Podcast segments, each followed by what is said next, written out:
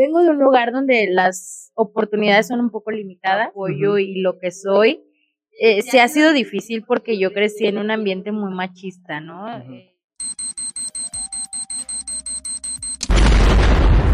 Hey, ¿qué tal amigos? ¿Cómo están? Bienvenidos a otro podcast más, Matando el Tiempo. Acuérdense que aquí se mata el tiempo, donde tus oídos ven lo que tus ojos escuchan. La verdad es que hoy estoy muy emocionado, de verdad, en serio estoy emocionado. Porque el invitado, bueno, la es que, no sé, es múltiples personas. ¿Han visto la película de Fragmentado?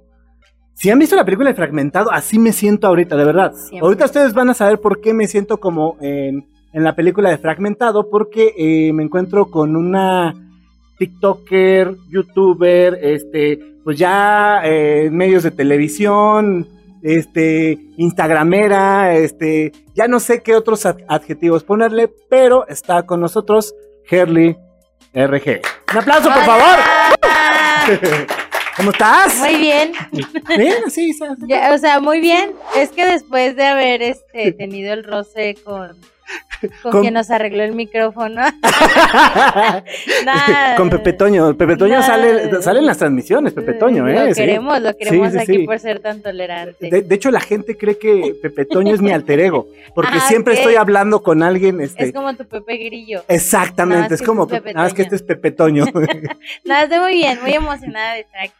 Oye, bueno, antes que nada, platícale a la, pandilla cómo ha sido todo este auge de TikTok para ti. O sea, ¿cómo viviste esa sensación de una red social nueva, por así decirlo? Porque pues, realmente TikTok no tiene tantos años consolidada como fue Facebook o como ya lo tienen otras redes sociales. ¿Y TikTok cómo ha sido para ti esta red social? Pues fue toda una transición porque justo yo, yo descargué la app cuando todavía era Musical.ly y pues sí la ocupé como dos, tres veces, pero como nunca tenía espacio en mis teléfonos, pues la terminaba borrando. Y entonces, eh, justo regreso el año pasado, antes de la pandemia, como un mesecito, dos mesecitos antes, regresé a hacer contenido, pero no de la manera en la que ustedes ven ahora, ¿no? Sino que fue así como mm, el chiste local, ¿no? Ya sabes, con tu pareja, con tu familia y así. Y hasta que un día como que le digo a, mi novio, oye, quiero empezar a subir videos, y me dice, pues hazlo. Y entonces viene toda la pandemia, que era como mucho tiempo libre. Eh, la verdad es que sí nos afectó porque pues yo, yo me independicé a los 20 años, entonces pues yo ya eh, hace un año tenía 23 y ya tenía tres años siendo independiente. Independiente, claro. Ya había logrado este, estabilizarme económicamente, ya estaba por regresar a la universidad, muchas cosas, ¿no? Muchos planes. Y entonces es cuando se viene la pandemia eh, y todo se viene para abajo, nos quedamos sin trabajo. Eh, la ventaja fue que teníamos ahorros, porque si no, si nos hubiera cargado el payaso horriblemente. Pero pues ya de ahí empecé como, ah, pues como yo trabajaba en un salón de belleza entre semana, y los fines de semana trabajaba en otro lado, este, yo empezaba a maquillar, o sea, a, maquillarme y a la gente que iba a la estética le gustaba y entonces ya después era con mi tía como de, oye, que nos maquille para la fiesta de ah, tal, ah, sí, que nos los haga para la fiesta de Y yo le decía a ella, o sea, pero ¿cómo voy a cobrar si yo no sé maquillar profesionalmente? O sea, yo nada más, pues me lo hago porque a mí me gusta, ¿no? Y mi tía era así como, pero sí sabes, y yo no, no sé. Y ella, sí, hazlo. Y ahí me tienes como viendo mil horas de videos de maquillaje para saber qué hacer y toda la onda. Y empecé, ¿no? Y la verdad me estaba yendo muy bien en el trabajo, en todo. Se viene la pandemia y entonces pues tengo que empieza toda esta transición de, de, la, de bajar la app otra vez, de empezar a ver como yo, yo vi hasta me sorprendí porque dije, ya hay hasta TikTokers famosos, wow. Sí, sí, o claro, sea, qué fantasía. Todo un fenómeno, por supuesto. Ajá, o sea, empezó así como, no, y fulanito tiene eh, 10 millones y tal. Y yo, wow, ¿qué? ¿Por qué? ¿No? Y entonces me empecé a meter y todo, pero pues yo no bailo. prácticamente yo soy un tronco, yo no sé bailar. Y entonces este, dije, bueno, pues mi contenido de baile no va Pero empecé a ver que tú puedes hacer tus propios audios y demás, o que luego se viralizaban como canciones y las puedas utilizar para hacer algo, ¿no? O sea, para enseñar una manualidad, lo que tú quisieras. O sea, le empecé a entender a la app y dije, ah, pues voy a aprovechar para hacer videos de maquillaje. Ah, claro, claro, y ir a la tendencia del maquillaje. Ir grabando como el proceso y ya yo voy viendo cómo voy a, eh, así, ¿no? Cómo voy, pues sí, adelantándole ahí para empezar a trabajar en claro, esto. Claro. Y entonces eh, tengo que se viene la pandemia, cierran todo y pues me quedé, me quedé como estúpida porque ya era así como de, bueno, ahora te toca pues esperar. O sea, yo dije, no pasa nada, un mes vamos a estar aquí encerrados. Claro, sí, lo que la expectativa de todo, así. ah, sí, igual que el este, ¿cómo se llama? Igual que la influenza, ¿no? Dos semanas y bye. No, mam, en un día ya estamos fuera. aquí ni va a llegar porque es México, ¿no? De la gente. Eso es de China. sí, no, y entonces estuvo, estuvo muy, muy extraño porque pasa el mes pero para esto yo, yo empecé a hacer un reto de 16 días maquillándote diferente, ¿no? Y ahí me tienes diario haciendo videos, ¿no? Y entonces como que me empezó a gustar, la verdad me empezó a traer mucho la app y después empecé a hacer involuntariamente comedia. O sea, ya me habían dicho conocidos y demás que era chistosa, que por qué no lo intentaba, que tenía una personalidad muy pues sí, muy, este, muy... Pero esto ya lo estabas haciendo en Instagram, ¿no? No. O sea, lo empezaste a hacer en TikTok. ah, ok, ok. O sea, todo empezó en TikTok. Yo, a mí no me conocía nadie, o sea, ni un alma. Tuve un canal de YouTube hace mucho tiempo sí, vi hasta el primer video. Bueno, el, que está publicado lo vi. Y fue así como de, ay, vamos a cantar porque nosotros eh, éramos músicos, bueno, somos músicos. Bueno, tocábamos instrumentos y entonces, este, pues también era como nuestro trabajo cuando así cuando cuando recién empezamos tocábamos en los camiones para así como nivelar el pagar los muebles y la comida y demás y nos iba bien. Entonces pues empezamos a hacer como videos pero la neta el un día llega y me dice güey a mí no me gusta o sea yo no me quiero dedicar a esto y yo así con el corazón roto, porque a mí sí me encantaba o sea me encantaban las redes sociales. Total que ya fue un día el día que me Dije, ya no va a pasar nada, lo dejo y tengo que empezar a hacer TikTok así en la pandemia total. Y empecé a subir de seguidores. O sea, pero pues empezabas, ¿no? 100, 200. Y ya. Ay, tengo muchos corazones. y ya, o sea, y así fue como empezó. Hasta yo creo que tardé como medio año en llegar como a 6 mil seguidores. Que, es considerable. 6 mil en adelante fue ahí cuando ya explotó todo. Y quiero, regresar un poquito a, antes. Tú sufriste algo que yo llamo el bullying familiar. Te voy a decir en qué consiste el término de bullying familiar. Ahora que empezaste con, el tema de redes sociales, e, es, una apuesta que, por ejemplo, tiene ya todo el mundo, ¿no? O sea, todo el mundo quiere dedicarse a, al YouTube, al TikTok, a lo que sea. Pero todo el mundo lo critica, empezando por la familia. Tú sufriste el bullying familiar cuando empezaste a subir tus TikToks así de, ah, ya, está la, ya estás perdiendo el tiempo, ah, ya estás haciendo tus tonterías, ah, ya estás haciendo aquello. Pues, o sí el apoyo real. Eh, pues es que familiar yo creo que verdaderamente nunca, porque eh, si nos vamos un poquito más atrás, eh, yo canto desde que tengo seis años. Entonces, como que siempre tuve esta personalidad que ustedes ven, o sea, siempre fui muy extrovertida, nunca me importó el que dirán, porque crecí con una abuelita muy amorosa. O sea, mi abuelita era así, tú ponte lo que te haga feliz, ¿sabes? O sea, a pesar de mi abuelita ser de otra época, así, donde no te vistas así porque te van a decir loca o demás, mi abuelita era lo contrario, o sea, mi abuelita vio que a mí me encantaba cantar y bailar y me llevaba a casting, yo hice mucho casting en televisión. Cuando tuve seis años, de hecho, salí en algunos programillas este, y entonces como que mi familia cuando yo lo dejé para estudiar una carrera fue así de, eh, o sea, aparte porque mamá no quería que me dedicara a esto. O sea, mi mamá era así como que no, es que lo artístico es muy matado, porque estuvo mucho tiempo de niña viendo que pues sí, es una friega, o sea, dedicarte a lo que es televisión, a lo artístico, pues, es una friega, ¿no? Estar este como grabando contenido y demás, es, es muy cansado.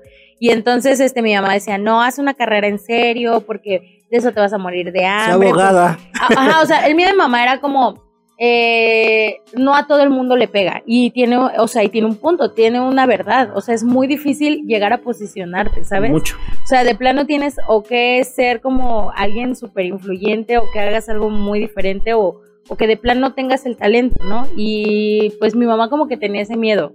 O sea, así de que, o sea, es que hay mucha gente cantando y qué tal si tú no eres lo que ellos buscan. Entonces no sufrí como este bullying familiar, siempre hubo como mucho apoyo y de mis abuelitos era de los que más, ¿sabes? O sea, como que yo era la artista de la familia toda la vida, entonces mi familia siempre fue, ay, sí, pero va a haber convivio, pero que cante Yeye, o sea, así me dice mi familia. Ok, ok. Este, ay, mira, va, e, e, incluso en los festivales de 10 de mayo, siempre me hacían cantar. O sea, y eran como mis abuelitos de, sí, ándale, canta y así, ¿sabes? Entonces no hubo este bullying de, cuando yo empiezo a hacer redes, ya es eh, algo que habías hecho sin cámara. Ajá, o sea, ya yo cuando recién salió Snapchat y así, había un filtro con el que yo le mandaba videos cagados a mi papá y mi papá se moría de la risa. O sea, mi papá, a mi papá le gusta mucho la comedia desde siempre. Yo crecí así, o sea, yo escuchaba Polo Polo a los nueve años. O sea, desde por la colección de Polo Polo, soy quien soy. así, ¿no? O sea, a mi papá como que le gustaba mucho la comedia, ¿sabes? Siempre andaba contando chistes y demás. Y entonces cuando yo le empezaba a mandar estos videos, mi papá era de, ándale, haz más y mándamelos. Y los andaba mandando al grupo familiar. Más bien a mis papás les hacían burlas. Ay, tu hija haciendo videos, ¿sabes? Pero mis papás como que siempre era de, es que estás bien cagada. Y entonces mi novio, encuentro un novio que igual, es que güey, mándame videos, esto es muy chistosa, ¿sabes? Y entonces nunca hubo este bullying familiar, al contrario, los amigos. apoyo, ah, los, amigos. Los amigos sí eran así como de, pinche gente sin que hacer la que hace TikTok. O sea, amigos que sí dolía que lo pusieran, ¿sabes? Porque era gente que como que tú en algún momento les llegaste a contar que te gustaba hacer eso y era así como muy mal pedo. Y, pero la familia era así como de, no, hazlo. Y mi mamá, qué chido que, que, que te estés maquillando. Y un día llego con mi tía en la estética donde yo trabajaba y le digo, un día voy a ser famosa. Y se empieza a reír así de, estás bien loca. O sea, pero porque siempre andaba diciendo, siempre he sido la persona que ustedes... Irreverente. No, así que digo pura mamada. Ah, ok, ok. o sea, que llega así, lo digo como de eh, la inventadez andando, ¿no? Y llego con mi tía y le digo, ay, pues yo ya casi voy a ser famosa. Y mi tía muerta de la risa, ¿no? y o sea, ya me conocían. Cuando se empieza a dar todo, fue así como que, madre, o sea, lo estás haciendo, güey. Sí, lo estás haciendo. Y, tocando ese tema, ¿qué tanto eh, te has adaptado a este nuevo ritmo de vida? O sea, porque una cosa es estar de lleno por completo aquí en redes sociales y otra cosa es la vida completamente que traías. O sea, diste un giro Te diría, enorme, ¿no? Me cayó de peso, me siento abrumada. ¿Salud? Sí, salud. salud, salud, salud. Ay, la panza. Ay, la panza. Pues mira, no voy a mentir, sí me siento abrumada a veces, porque pues tú estás acostumbrada a un estilo de vida, ¿no? Pero la neta es lo que siempre soñé. O sea, cuando estaba muy chiquitita, eh, yo me acuerdo que veía así como a las grandes cantantes y demás. obviamente no he cumplido todo lo que quiero, sea, porque quiero hacer algo musicalmente hablando, pero sé que para eso todavía falta porque me tengo que preparar y demás, porque sé todo lo que conlleva mm, no hacer las cosas al vapor, ¿sabes? y, entonces, ahora que veo como esta parte de, de tener lo que hoy tengo, es como, güey, es algo que siempre soñé, o sea, lo estoy disfrutando muchísimo no me ha costado acoplarme al ritmo de vida porque finalmente antes de esto yo llevaba un ritmo de vida igual de cabrón. De intenso. O sea, soy alguien a, la que no, se puede estar sentada. O sea, todo el tiempo estaba trabajando, todo el tiempo andaba viendo qué nuevas cosas hacer. O sea, te digo, yo ya tenía un trabajo y me pagué un curso de uñas acrílicas. O sea, me iba muy bien los fines de semana porque yo solo trabajaba los fines de semana. Y era así como que, no, yo quiero más porque me gusta lo caro. Y entonces era como, yo quiero más y me, me pagué este, un curso de uñas acrílicas, bueno, me lo pagó mi novio, me ayudó mucho a, en ese aspecto. Le dije, ¿sabes qué? Quiero estudiar uñas acrílicas. Y él, va, yo te ayudo. Y entonces me empezó a ayudar y empecé, empecé a hacer uñas entre semana y los fines de semana también trabajaba y entonces todo el tiempo andaba como loca. Entonces ahorita eh, sí es cansado, la verdad sí es cansado, pero está relajado, porque ahí en casita usted dirá, pero ¿qué hacen los influencers? O sea, güey, es bien fácil grabar. Sí, pues nomás te pones una camarita no, y ya. No, te pones a decir pendejadas y ya. Pero pues no, o sea, ya que estás del otro lado, yo que fui espectadora, yo a veces sí veía y decía, ay, güey, qué chido. Pero como dices, o sea, hay veces que sí vas a viajar, pero muchas veces es por trabajo. Y ah, así tú ves la playa desde el hotel. Esos, esos viajes de trabajo son horribles, ¿eh? Es muy feo. es muy feo. Y, o sea, porque la, la, gente no ve todo lo que hay detrás, ¿no? y, hay todavía como que este corajillo de que las redes sociales sean un trabajo. Es como, eso no es trabajar, a mí me pusieron apenas. Y que, oye, te la pasas bien chido, ¿qué haces si no trabajas? Y yo... y Trabajo el, doble. Yo así con el ojo del estrés. o sea, la verdad es muy cansado porque tienes que estar haciendo contenido para tus redes y luego lo que te decía, cuando empiezas a trabajar con marcas es como de eh, te, tienes que estar aquí a las 7 de la mañana y luego cuando tienes entrevista el otro día y así tú a las 7 de la mañana acabas a la una y al otro día párate otra vez a las 7 porque tienes que ir a otro lugar. O sea, es... y, aparte es un tema energético que a lo mejor de repente la gente no lo alcanza a, distinguir, pero por ejemplo, o sea, vas a un programa y tienes que, pum, ¿no? O sea, sí, vas y aparte, arriba la energía y termina y... Y no decepcionar a la gente porque es como, mucha gente te conoce por redes y es que es que todo el tiempo estás así, sí, sí, güey, pero no. No, puedo estar así toda mi vida. No puedo estar así toda la vida porque, como dices, es claro, Pues es un shot de energía. de, o sea, sí, sí soy esa persona, pero sí hay, hay días en los que me llevo a sentir como de, güey, ya. no, incluso, y, además porque pues es algo que tienes que proyectar en la, en la cámara, o sea, no puedes llegar y decir, bueno, amigo, estoy en el podcast, y pues la neta sí, o sea, no, o sea, realmente es eh, un cambio energético, yo, yo lo he platicado con, con varios, este, colegas y personas del medio, que lo más difícil es justo ese salto en el que dices, ok, enciende la cámara 3, 2, 1, ¡pum! Y en ese instante vas para arriba y te tienes que mantener, o sea, tienes que mantener esa energía lo que dure el llamado, la grabación, el programa, lo que sea, y después pues vete para abajo, ¿no? O sea, y vamos a relajarnos, y si tienes dos, tres el mismo día, pues... Sí, la, la verdad es, es complicado, o sea, sí, sí se vuelve complicado, pero la verdad yo ya estaba lista para esto. ¡Ay! Yo nací para la fama y ni modo, no, este... siempre me gustó, o sea, no puedo decir que no es algo que no... Lo amo, o sea, es como me encanta. Ahorita dijiste algo que, que yo quería tocar, el tema de eh, que tocaban en los, eh, en los autobuses, bueno, en el transporte para sacar este, pues, digamos, el sustento, la papa, la comida, el rancherito.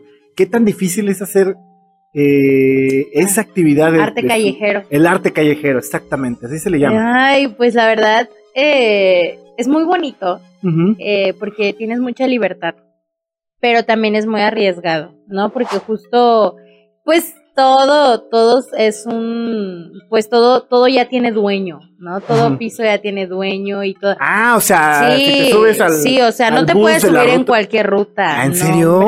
no, no, no, o sea, eh, te tienes que andar cuidando de los dulceros y demás, o sea, está, o sea, eso es una mafia controlada. Pues más que todo es como alguien que llegó y tienen como un sindicato, ¿sabes? No. Sí, o sea, es como así, igual tienes que pagar para poder estar en el transporte y demás. Entonces, si era complicado, a mi novio varias veces así como que lo quisieron. Eh, la historia empezó muy bonita porque un día él me quería ver, éramos muy jóvenes, no teníamos trabajo ni ganas de vivir, nada, no es cierto, no teníamos trabajo y entonces era como, este, él, te quiero ver y yo, yo también, y era así, y, y acabamos de empezar a tocar y demás, ¿no? O sea, todavía vivíamos con nuestros papás, todo, todo mal, yo estaba estudiando. Y entonces dice, bueno, ya pasó y lo veo llegar, o sea, de ratito, no tenía dinero, pero él llegó. Y entonces este le digo, ¿qué haces aquí? Y dice, ¿qué crees? O sea, llegó como si hubiera descubierto la perla dorada. Ahí él todavía no sabía que en algún momento nos iban a decir, no pueden tocar en cualquier zona. y entonces este llega y me dice, mira, y saca un buen de monedas y me dice, es que me vine tocando en el camión y me dieron dinero y estuvo bien padre, ¿no? Y yo, no manches. Y entonces él lo empezó a hacer como un hobby. O sea, tenía su trabajo los fines de semana, pero lo hacía como... Entre semana para... Ajá, para entre semana para él solventar sus gastos o invitarme al cine, o sabes.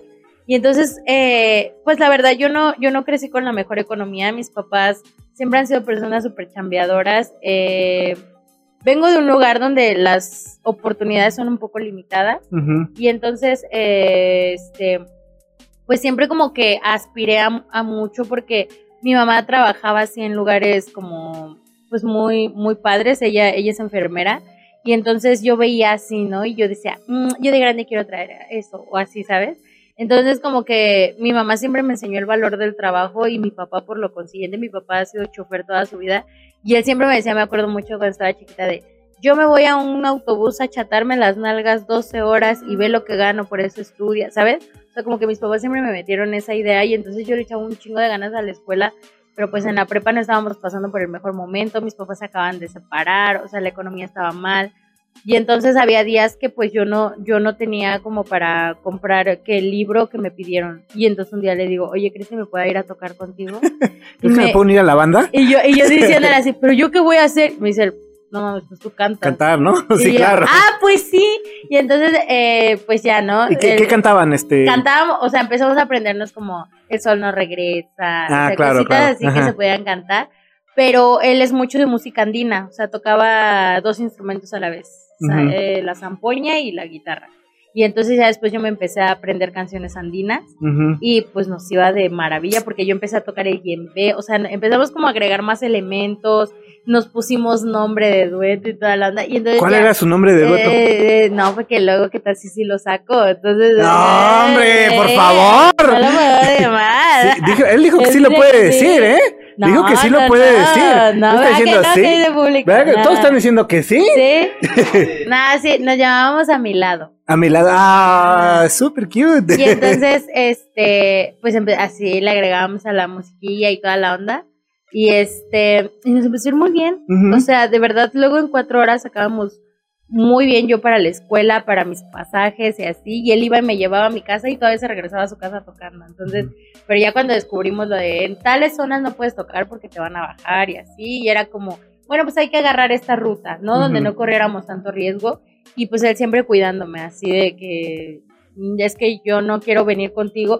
En estos tiempos de lluvia era muy complicado, porque salíamos a tocar y empezaba a llover y luego ahí nos tenías atajándonos el agua eh, abajo del paradero de un puente dos, sí, claro, porque los dos horas, una hora. Sí, por supuesto. Sí, porque los instrumentos no se podían mojar, exacto.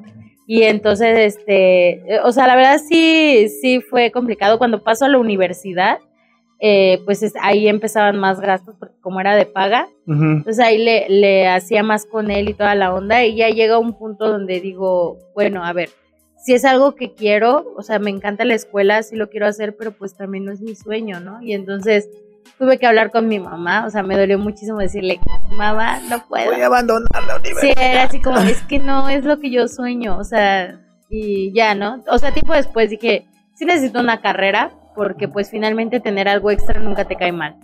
Pero, pero pues tengo que cuando yo iba a regresar fue cuando se vino la pandemia.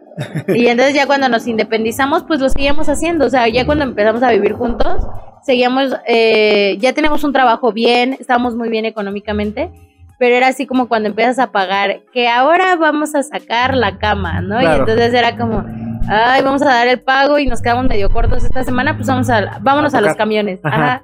Vamos a tocar. Vámonos a tocar. Ajá, y yo andaba ahí y me hacía muy feliz. O sea, yo me sentía muy libre, muy chido. Nos llegaron a grabar varias veces, o sea, súper lindo, súper súper chido. La neta es un arte muy bonito. Y ahorita que tocaste el tema de, la separación de tus papás, ¿cómo asimilaste la separación? ¿Cuántos años tenías cuando separaron tus papás? Tenía 15. 15, o sea, todavía una edad sí, o sea, mi papá llevan como nueve años pequeña, ¿no? O sea, ¿cómo asimilas esa pues la verdad sí fue complicado, ¿no? Pero pues también tú como hijo te das cuenta cuando las cosas no están bien. Y entonces yo siempre he sido de la idea que pues si algo no te hace feliz, como por qué. O sea, yo siempre me, me he visto como un ser independiente, individual a mis papás. Y es así como, bueno, si yo estoy feliz, porque ellos no tendrían por qué estar felices, ¿no? Y cuando se separaron, sí dolió. Eh, de hecho, eh, asistí a un grupo para mantener las emociones calmadas, de autoayuda y toda la onda fue ahí donde conocí a, este Marvin. Y pues la verdad me ayudó muchísimo, o sea, me ayudaron muchísimo porque eran más chavos, o sea, era un grupo de chavos. y pues entre todos, ajá, entre todos nos compartíamos qué estaba pasando, muchos estaban pasando la misma situación que yo.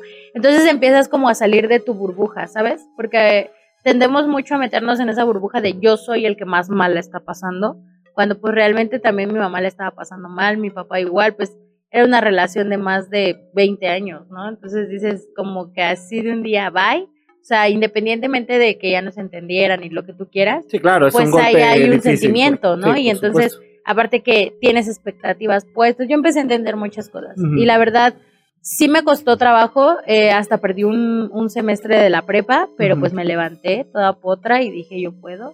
No, o sea, vamos a darle, ¿no? no, la verdad me levantaron mucho en el grupo al que yo fui y pues agradezco mucho haber escuchado la, la, historia de todas esas personas, ¿no? Porque a veces tú te cierras y piensas que lo que tú estás viviendo es lo peor, ¿no? Y entonces no sabes que hay gente que le está pasando mal, mal, más mal. O sea, yo decía, es que nadie la puede estar pasando peor que yo. No, sí, güey. sí, seguro, se seguro, puede. Siempre se puede.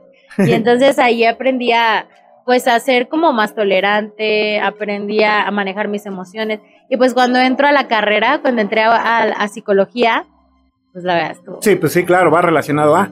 ¿Y tú crees en el, tú crees en el destino? O sea... ¿Sabes qué siento mucho? Fue el destino y la ley de la atracción.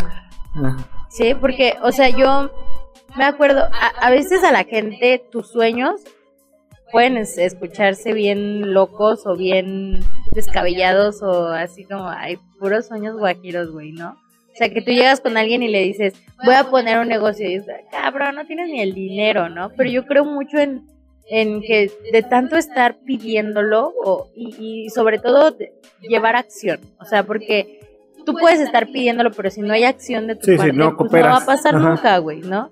Entonces, eh, yo creo que de tanto estar, yo me quiero dedicar a eso, yo quiero ser artista, yo me acuerdo que yo desea mucho, o sea, es como una ley de la atracción, pero también una acción a todo lo que da, ¿no? O sea, si lo quieres, pues, ¿qué tienes que hacer para llegar a ello?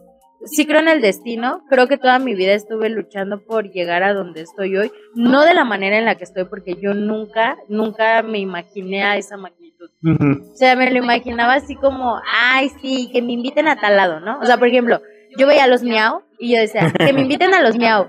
Pero ya así de que me nominen a los miau, nunca. Sí, claro, ya es, otro, nivel. Y, y, aparte poco a poco vas a ir cambiando la, por ponerle un denominativo, la meta, la expectativa, ¿no? O sea, al final tu expectativa era estar a lo mejor donde estás ahorita, pero no te puedes quedar donde estás ahorita. o sea, ahorita tu expectativa es de, bueno, pues ahora lo que sigue es esto, ¿no? Que cosas que a lo mejor ni siquiera se te habían ocurrido pero, o sea, de verdad, y ya hablando, metiéndonos más al destino, yo creo que sí, porque como que todo se va moviendo para que las cosas sucedan, ¿no? O sea, eh, estuvo, está muy fuerte todo lo que está pasando en el mundo de la pandemia, pero pues realmente igual si no hubiera pasado, no sé, yo creo que no estaría hoy aquí, pero platicando contigo, no sé, yo creo estaría trabajando o demás. Haciendo cualquier otra cosa, ¿no? Sí, a lo mejor o sea, yo, eh, el negocio ya hubiera prosperado, o sea, porque nos estaba yendo muy bien, ¿no? Entonces,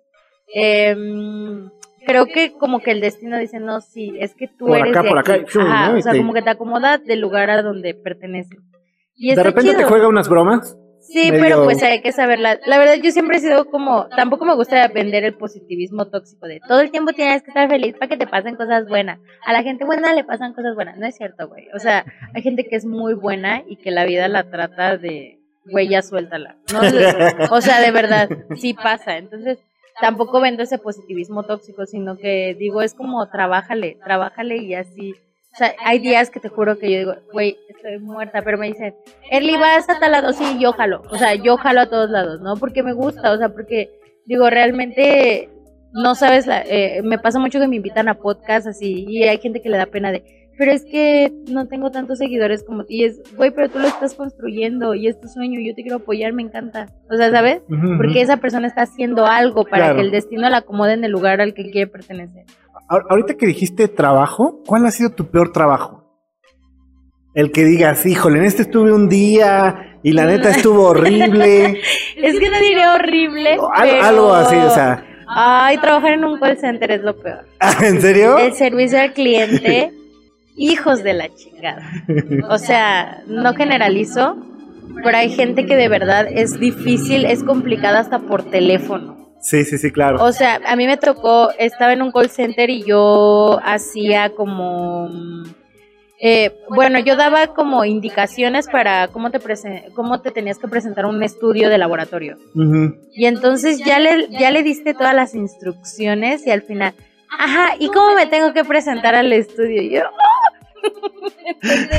eso, o cuando te reclamaban a ti porque el laboratorio no entregaba las cosas, era como, yo no puedo hacer nada, ¿no? O sea, ya está, pero pues y, eh, pero páseme al de quejas, o sea, es, que, que, que, call center es una de las carreras o de las profesiones más difíciles porque la gente ya está predispuesta a algo. O sea, cuando llamas a un call center es porque algo malo ya sucedió y necesitas, o sea, ya, ya traes un enojo previo y, y, y, no lo pudiste descargar con alguien, entonces, bueno, le voy a llamar y al cuatito que me conteste se lo tengo que descargar. En, este caso de laboratorio sí era más informativo. Ah, ok, ok. O sea, sí era más así como de, es que me, quiero hacer tal estudio y no sé qué necesito.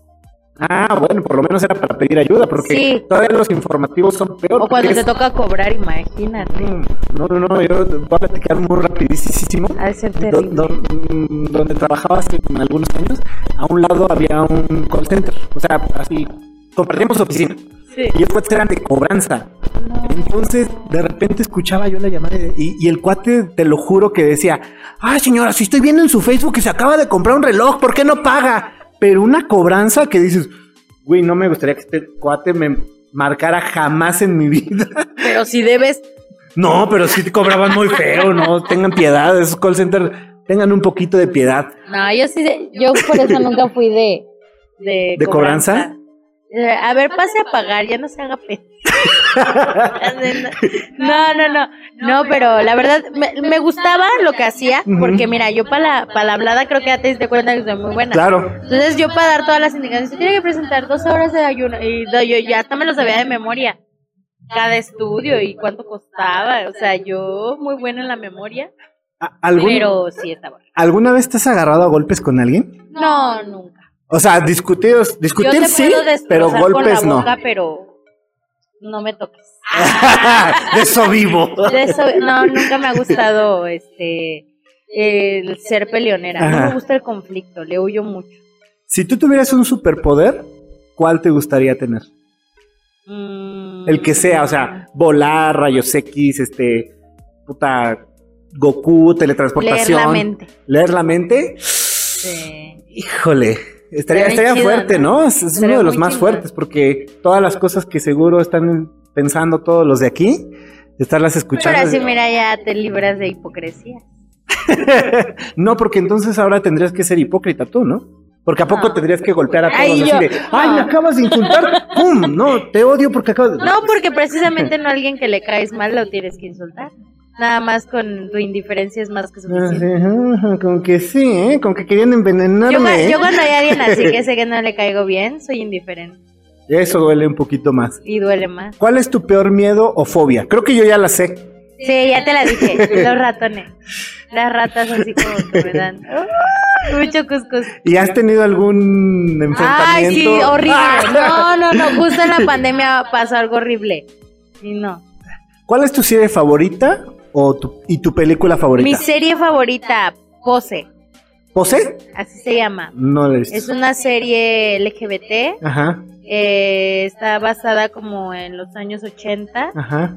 Cuando. O, 60. No, creo que son 80 cuando todavía estaba muy, como muy penado lo LGBT y los clubs de baile que había y toda la onda y donde había mucha discriminación hacia la gente afroamericana. O sea, está...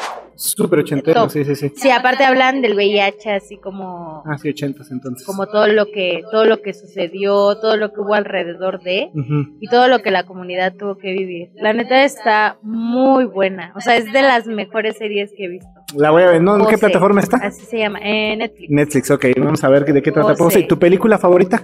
Mi película favorita yo creo que es... Ay, ¿a dónde están las rubias? ¡Ay! Uf, me encanta esa película. White pero la amo. La Trail es mi sueño. la amo, la amo. O sea, me encanta. Es una película que podría ver mil veces. De hecho, la acabo de ver otra vez. La verdad es que lo peor es que son de esas películas que, de verdad, o sea, la vuelves a ver y escenas que te dieron risa una vez. Te vuelven a, te dar, vuelven a dar risa. Y dices, ¿cómo me pudo haber dado risa? O es así como de, la quiero volver a ver. Ah, como, que hoy se te antoja volver a ver tu película favorita. Sí, me encanta A dónde están las rubias. Gran película, eh, la recomiendo porque no, no la haya visto, se la recomiendo. La van a pasar brutal viendo dónde están las Aparte dicen unas cosas, bueno, ahora que la veo, unas cosas incorrectísimas que dices, güey. O sea, está muy mal. ¿Sabes? O sea, ya, ya cuando lo ves con conciencia. Es, es, mi película favorita de toda la vida. ¿Cuál es tu grosería favorita? Verga. Me gusta mucho la. No, este. Sí, es la favorita. Eh, así. Traigo todo el tiempo la verga en la boca. Te lo juro. Te lo prometo. Me encanta esa grosería, es la mejor. ¿Quién le inventó felicidad? Verga, no, no nos, nos bajarán si decimos sí, verga, no lo bajan. verga, verga, verga, Bueno, verga. la. No, ya, la no creo, ¿sí? Sí, No está creo. prohibida. ¿Está prohibida la En Reino verga? Unido. ¿En serio? No es cierto. No sé.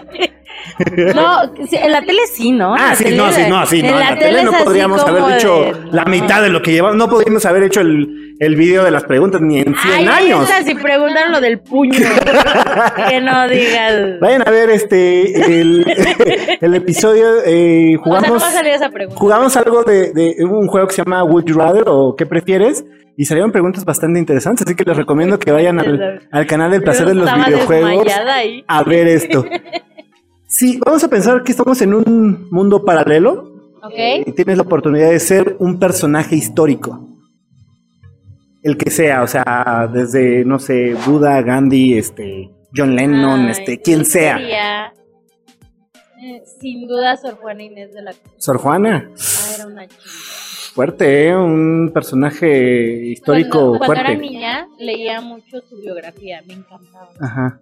Aunque pasó por muchos, o sea, relata cómo lo difícil que era ser mujer en su época. O sea, era como eh, muy, muy complicado y por eso es uno de mis personajes históricos favoritos. O sea, creo que yo le haría un monumento en mi casa. sin pedo. O sea, Bien, me ¿eh? encantaba. No, no sé si viste que en la, en la primaria, no sé si en tu primaria pasaba, que te rentaban los libros, o sea, que te los prestaban como para que te los llevaras a tu casa. Y bueno, yo tenía una maestra Ajá. que nos prestaba un libro a la semana, así a todo. Bueno, yo como tres semanas pedí Sor Ah, Juana sí para terminarlo de leer, ¿te acuerdas? Sí, es cierto. Recuerdo sí es desbloqueado. cierto. Te prestaban como libros y tú te lo llevabas a tu casa. Había muchos a los que les valía madre. Y así como, ya acabaron el Yo creo que yo era ese de esos, ¿eh? Porque. sí, cierto, me acabas de traer Bueno, una regresión. Yo no me acabé en la, en la primera semana, no me acabé el de Sor Juana y entonces era así como que que nadie agarre el de Sor Juana, que nadie lo agarre y lo, o sea, me lo chuté en tres semanitas y la mejor eh, biografía, o sea, alguien que me inspiró mucho. ¿Cuál, cuál fue la reacción de, de tu pareja? Bueno, de tu novio y de tus papás al estar viendo los personajes emblemáticos que, que sueles hacer. O sea, digo, su reacción me queda claro que fue una reacción positiva hacia ti de síguelo haciendo. Pero atrás de eso viene algo complicado, porque es pues el momento en el que lo subes a redes, en el momento en el, en el que te expones, en, En el, momento en el que empiezas a ver comentarios. O sea, a lo mejor 100 son de cuates buena onda, pero siempre va a haber uno que te dice el comentario acertado así mala onda en el momento, en momento el que dices, güey, no, hoy no lo podías, hoy mal". no lo podías superar y va y te lo dice. ¿Cómo, cómo reaccionó tu pareja y, y tus seres queridos ante, ante esas cosas? Pues mira, eh, me dejaron de hablar. no, eh, la verdad es que a mi papá le encanta Tomás. Ajá. O sea, mi papá es como, haz más al Tomás, hay que hacer al papá del Tomás. Hoy no estaría mal, ¿eh? Es como mi papá, mi papá toda la vida ha aguantado como mi humor. Eh, yo creo que ya si entramos más en la parte de lo que yo apoyo y lo que soy, eh, se ha sido difícil porque yo crecí en un ambiente muy machista, ¿no? Eh, y entonces, como que a veces eh, no entienden del todo lo que estoy diciendo y cuando se los explico es como, no mames, como que los meto en un mundo nuevo, ¿sabes? Entonces, eh, ha sido un poquito complicado la parte de hacerlos entender todo el sarcasmo que hay detrás de Tomás y que son acciones que están mal. Mi mamá, yo creo, mi mamá es una persona maravillosa. O sea, yo la amo, o sea, soy su fan. Cuando sea mamá quiero ser como ella. Eh, bueno, de los 15 en adelante.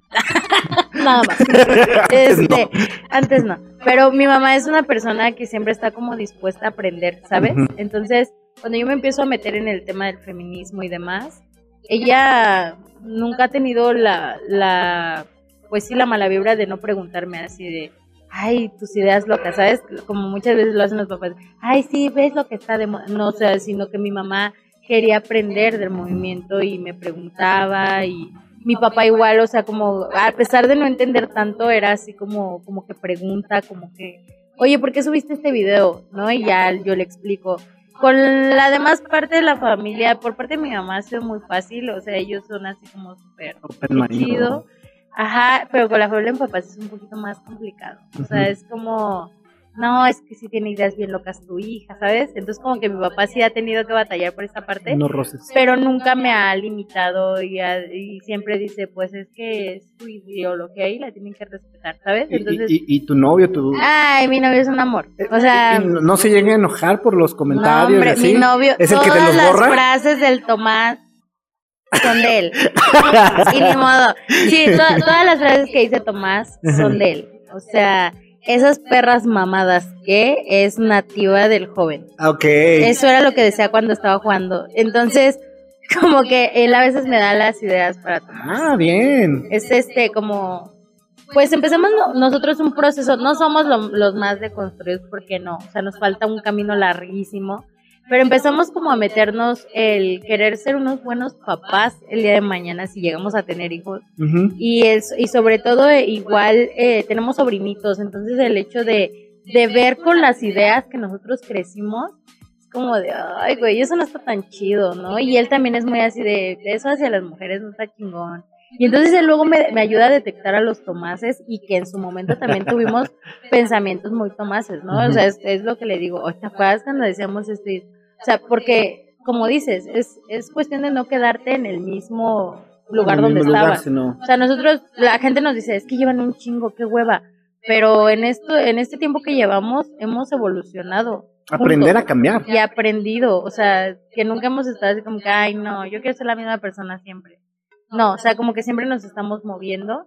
Y entonces, pues es la persona que más me apoya y que siempre me ve y dice, estás bien chistosa. O sea, cuando hago algo le digo, este está chido y dice, sí, súbelo. Entonces es como el que ahí anda. Y, y ahorita que dices eh, subir videos, ¿hay, ¿hay algún video que digas, changos, este me da este sí me da pena, pero pues ¿qué dices? Todo. Ching su madre, diablo, ya lo voy a subir.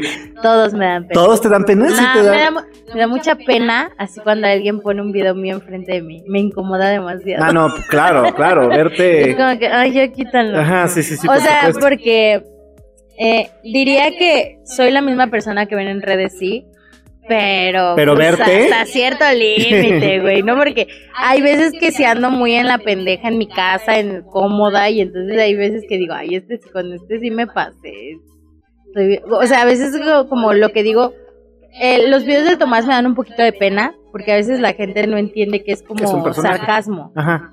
Entonces es así como que tú piensas eso y yo no, güey. No, yo no pienso eso, ¿no? Entonces es como ah, ya entendí, ¿sabes? Y entonces puede ser un poquito incómodo.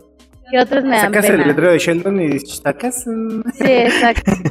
Pero no, no, no, o sea, sí que haya, sí, me da pena que nada más, pero no hay como un video que diga, ay, qué pena haber subido ese video. ¿Y, tú crees que Tomás se ha mezclado en, tu vida contigo? Pues o sea, la que verdad, ya eres parte de Tomás. Eh, la verdad no, siento que es más como una catarsis, porque a Tomás lo empecé a, lo, lo empecé a hacer por, porque eh, pues uno, empezaron las nuevas normas de seguridad, ¿no? Así como de, ahora vamos a tener que usar un cubrebocas y utilizar gel. O sea, dos cosas sencillísimas que a la gente parece que le dijeron, ahora vas a tener que subir 12 pisos cada que te pares. Sí, ¿no? O sea, como cosas así imposibles todos los días. Y entonces mi mamá, como te digo, que, que es enfermera y demás, pues a ella le tocó estar con el COVID más de cerca y lo, el terror que era contagiarse. O sea, fue una etapa muy complicada. Por eso ahorita la gente que dice así, no, las cosas siguen igual y la gente ya está trabajando, güey. Nos vamos a morir de hambre si no salimos a trabajar. ¿No? O sea, porque justo cuando empiezan la, la, las normas de seguridad, yo necesitaba ya trabajar. Mi novio necesitaba ya trabajar. Y era la gente así de, no nos vamos a poner el cubrebocas, porque nos vamos a morir si nos ponemos el cubrebocas. Y entonces, en ese inter, eh, una vez llega mi mamá y me cuenta, ay, hubo un señor que me le hizo de a pedo por el termómetro, que le iba a quemar las neuronas. Y yo no tenía, señor. Y yo así de, y entonces eh, tenía el filtro del Tomás, o sea, se atravesó en un muy buen momento en Instagram y empecé a hacer catarsis en el, en el sentido así de imitarlo, ¿sabes? Y lo vi y dije, güey, así se veía el cabrón. Y entonces lo subo a Instagram. No lo vio nadie porque nadie me seguía en Instagram. Pero dije, ah, en TikTok ya tengo 50 mil seguidores. Y entonces lo subí a TikTok y se hizo viral. Y de ahí, o sea, empecé como a, güey, ah, quiero hacer ahora el güey que se queja de esto. Ay, el que se queja de todo, ¿sabes? Y entonces empecé como a ver que yo tenía conocidos que eran así. Y era así, mmm, y entonces empecé a hacer a Tomás, le pusimos nombre entre mi novio y yo, es nuestro hijo. Este, le pusimos nombre y toda la onda. Y este, y decir, güey, es que estás igualita a tal compa, ¿no? Es igualita a tal güey, él, y así, decía, a ver, ahora uno de esto. hice como 10 videos de Tomás y los subí, o sea, te juro que yo no esperaba nada así, nada, o sea, yo solo estaba haciendo catarsis de las cosas que decía, güey, esto está de la chingada que se siga pensando. Y entonces, un día una morra me hace un hilo, está cigarros de miel, un besote. Me hace un hilo en Twitter y se empezó a viralizar mi contenido en Twitter, luego en TikTok, luego en, Instagram me subieron, me subió Pepe, Manuna, Pepe de Pepe y Teo, Manuna, me empezó a seguir mucha gente, me empezó a encontrar la gente como por Twitter, Instagram, por todo. claro, porque hay que bombardear todo, si no, no funciona. Y pues se dio. ahora, ahora es Tomás, ahora es Tomás todo un personaje. Tomás de King. Sí, o sea, es lo que dicen como de, oye, güey, pero Tomás es como ya otra persona aparte de ti, yo claro. Sí, claro. Porque estos güeyes pueden ser encantadores. vean la ¿eh? película de Fragmentados, en serio. O sea, yo les digo así como, es que Tomás me cae muy bien, aguas, güey. O sea, ese es un... Es un problema. ese es una banderita roja porque estos güeyes que son como Tomás suelen ser súper encantadores. O sea, tienen esta actitud bonachona de... Y entonces como que intenté igual hacer con la gente un vínculo con Tomás, porque cuando tú te encariñas con algo es más fácil que lo escuches. Claro. Y entonces mucha gente, hay gente que sí me para en la calle y me dice, güey, no mames, la de cosas que he entendido con Tomás. O sea, yo hablaba como Tomás, yo era Tomás. y está chido, está, chido escuchar a gente que te dice, yo estoy cambiando porque sí se escucha muy de la verga, o sea, da risa, pero es como... vamos a pasar a la sección de la historia de terror. Quiero que platiques una historia de terror, te voy a decir en qué consiste la historia de terror. Ahora que, entraste al, al pues, como al medio de redes sociales y demás, ¿qué es lo peor que te ha pasado? Eh, a lo mejor llámese que puta, te marca un falso patrocinador, te marca alguien que quiere aprovecharse de tu contenido, cualquier cosa así de terror que hayas vivido ya en este tema de, del medio artístico o influencer o creador de contenido. Eh, pues sí empieza a dar como paniquito eh, muchas cosas, por ejemplo, ah, pues justo la que te ah, contaba, ese es el terror, ese es el terror. Un terror. Eh, yo en una entrevista dije de qué municipio era, ¿no? Y entonces, eh, chido. Pero la gente cuando empiezas como a volverte muy viral, siente así que ya tienes los millones de la vida, que vives en super zona high, pues no, es todo un proceso, ¿no? Es muy complicado. Y entonces, este, la gente así como, ¿a poco vives allá en un barrio popular y demás? Y a mí me daba como miedito así de, ay, es que miedo que alguien se entere dónde vivo, ¿no? Total. Pasó y dejé como de decir de qué municipio era, por, porque sí me incomodaba, ¿no? Así como, eh, no vives en tal casa, así, así.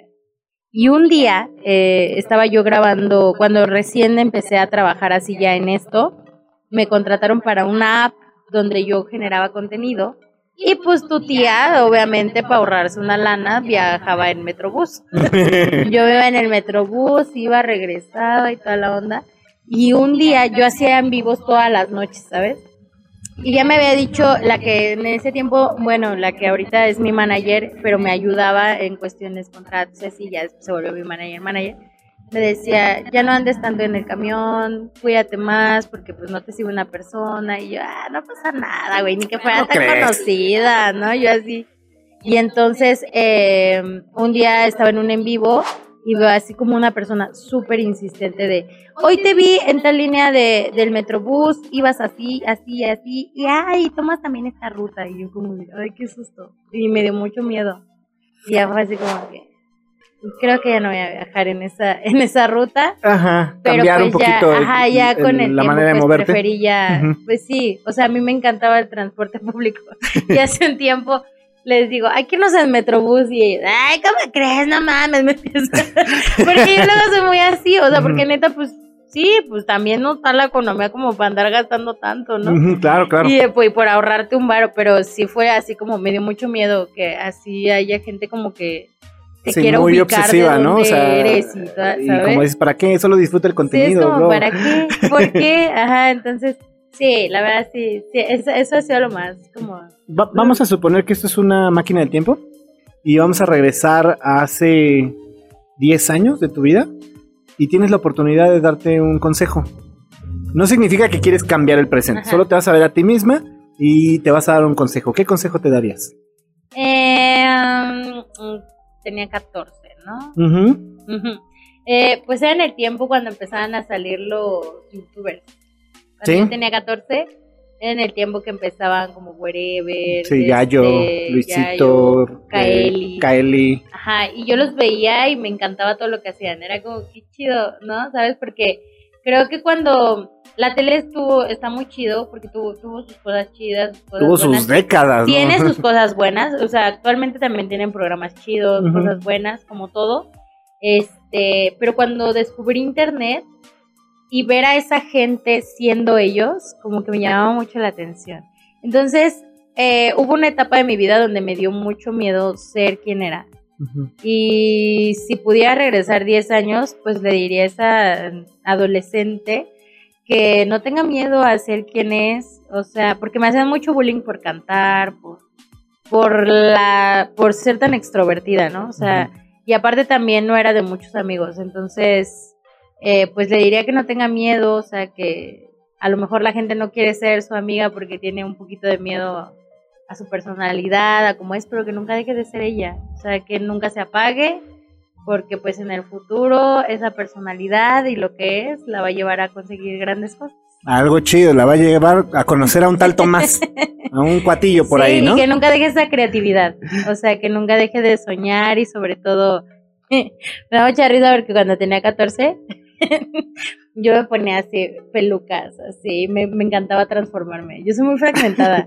y entonces ahora tengo como 16 pelucas de diferentes colores. Entonces, ¿Y las usas? Eh, sí, claro. O sea, las uso hasta para salir o algo, ¿eh? Bien, bien, ¿eh? Y entonces le diría que siempre sea ella y que disfrute mucho la vida. O sea, vida solo hay una y solo una vez en la vida va a poder ser ella y nada, solo le diré eso. Ok, vamos a pasar a la sección de preguntas rápidas. No se vale decir eh, paso. Ah, eh, tienes que contestar, o las dos, tienes que contestar forzosamente uno, ¿va? Va. ¿Los Beatles o los Rolling Stones? Los Beatles. ¿Michael Jackson o Madonna? Michael Jackson. ¿Molotov o Café Tacuba? Eh, Molotov. ¿Rocky o Rambo? ¿Quién era más fuerte? ¿Quién era más fuerte? Rambo, ¿no? Ese carnal mataba este vietnamitas y todo. Rocky daba unos buenos madrazos. Rocky. ¿Harry Potter o El Señor de los Anillos? El Señor de los Anillos. ¿Volver al futuro o Terminator? Volver al futuro. ¿Coca o Pepsi?